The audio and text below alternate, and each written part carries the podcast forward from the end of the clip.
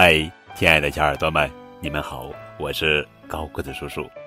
今天要讲的绘本故事的名字叫做《小桃子吃饭团》，这是亲亲小桃子绘本系列故事，作者是丰田一叶，文图，周龙梅翻译。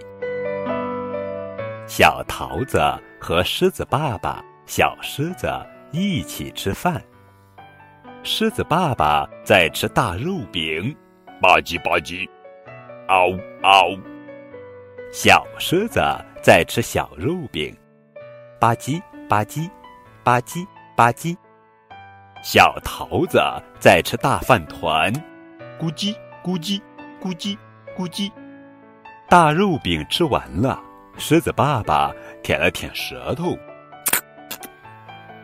小肉饼吃完了。小狮子也舔了舔舌头，小桃子呢，还在吃饭团，咕叽咕叽咕叽咕叽。这时候，小狮子张开了嘴巴，啊！